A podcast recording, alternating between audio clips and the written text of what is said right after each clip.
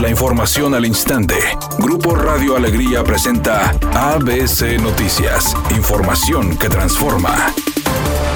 El secretario de Salud de Nuevo León, Manuel de la O, informó del fallecimiento de 21 personas, aumentando 855 las defunciones a causa del coronavirus, además de 663 contagios nuevos de COVID, llegando la cifra a 26.141. Por otra parte, dijo que ya se registraron casos de COVID en los 51 municipios de Nuevo León, al dar a conocer que en Rayones se presentó un caso, por lo que en todo Nuevo León está circulando el virus, afirmando que se avecinan meses complicados para la entidad.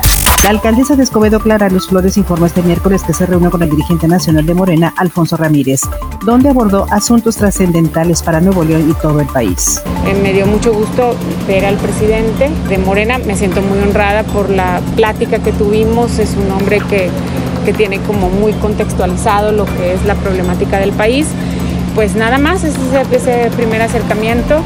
Eh, creo que coincidimos en el tema de buscar cómo sí tengamos soluciones trascendentales para nuestro país y de fondo. Puntualizó que desde que renunció al PRI la mayoría de los partidos le han solicitado reuniones para dialogar sobre temas de políticas públicas en beneficio de los ciudadanos. Al ser cuestionada sobre si hay alguna propuesta para ser candidata de Morena para la gubernatura de Nuevo León o pertenecer al partido, no quiso dar detalles.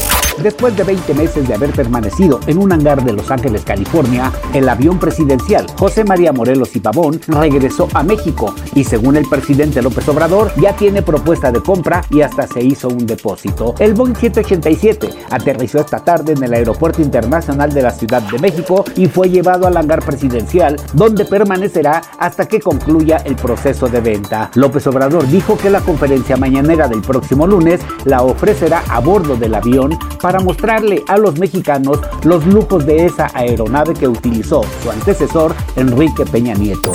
Editorial ABC con Eduardo Garza. La Secretaría de Salud hizo un llamado urgente para buscar donadores de plasma y ayudar a los pacientes de COVID-19, pero hace falta más claridad y mayor difusión. Así me explicaron. Si fuiste positivo al coronavirus y sobreviviste, te piden que te hagas otra prueba después de la cuarentena y si sales negativo ya eres candidato a donar plasma. Pero esa segunda prueba de COVID-19 se la cobran al paciente y muchos no tienen el recurso para pagar y por eso no donan el plasma. Es ahí precisamente donde se frena el avance de querer ayudar. Seguiremos investigando y aquí les informamos. La donación de plasma es esencial para salvar vidas ante el COVID-19.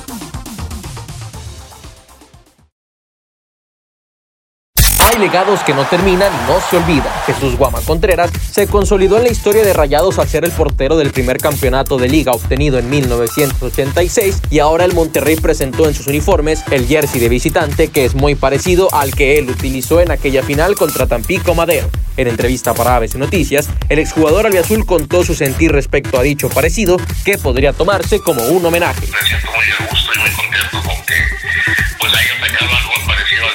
diseñé, ¿me entiendes? Pero la verdad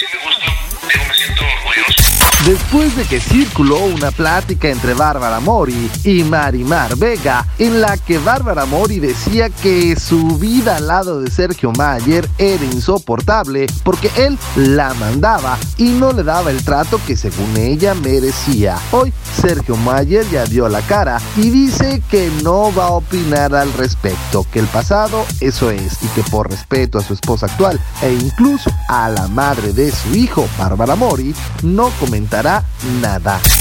En este momento se registra un accidente en la avenida Raúl Rangel Frías hacia el norte a la altura de la calle Malvinas, al poniente del municipio de Monterrey. Sea paciente de tráfico lento. Mientras tanto se reporta un choque en la avenida Manuel Barragán hacia el norte a la altura de Juan Pablo II. Está provocando carga vial en ese sector. Tome su tiempo. Asimismo se registra un accidente en Diego Díaz de Berlanga en el cruce con Cordillera de los Andes en el municipio de San Nicolás. Maneje con precaución y recuerde siempre utilizar su cinturón de seguridad y no se distraiga con su celular mientras conduce. Que tenga una excelente tarde. El pronóstico del tiempo para este miércoles 22 de julio del 2020 es una tarde con presencia de nubosidad. Se espera una temperatura mínima que oscilará en los 30 grados. Para mañana jueves 23 de julio se pronostica un día con presencia de nubosidad. Una temperatura máxima de 36 grados y una mínima de 24. La temperatura actual en el centro de Monterrey 33 grados. ABC Noticias, información que transforma.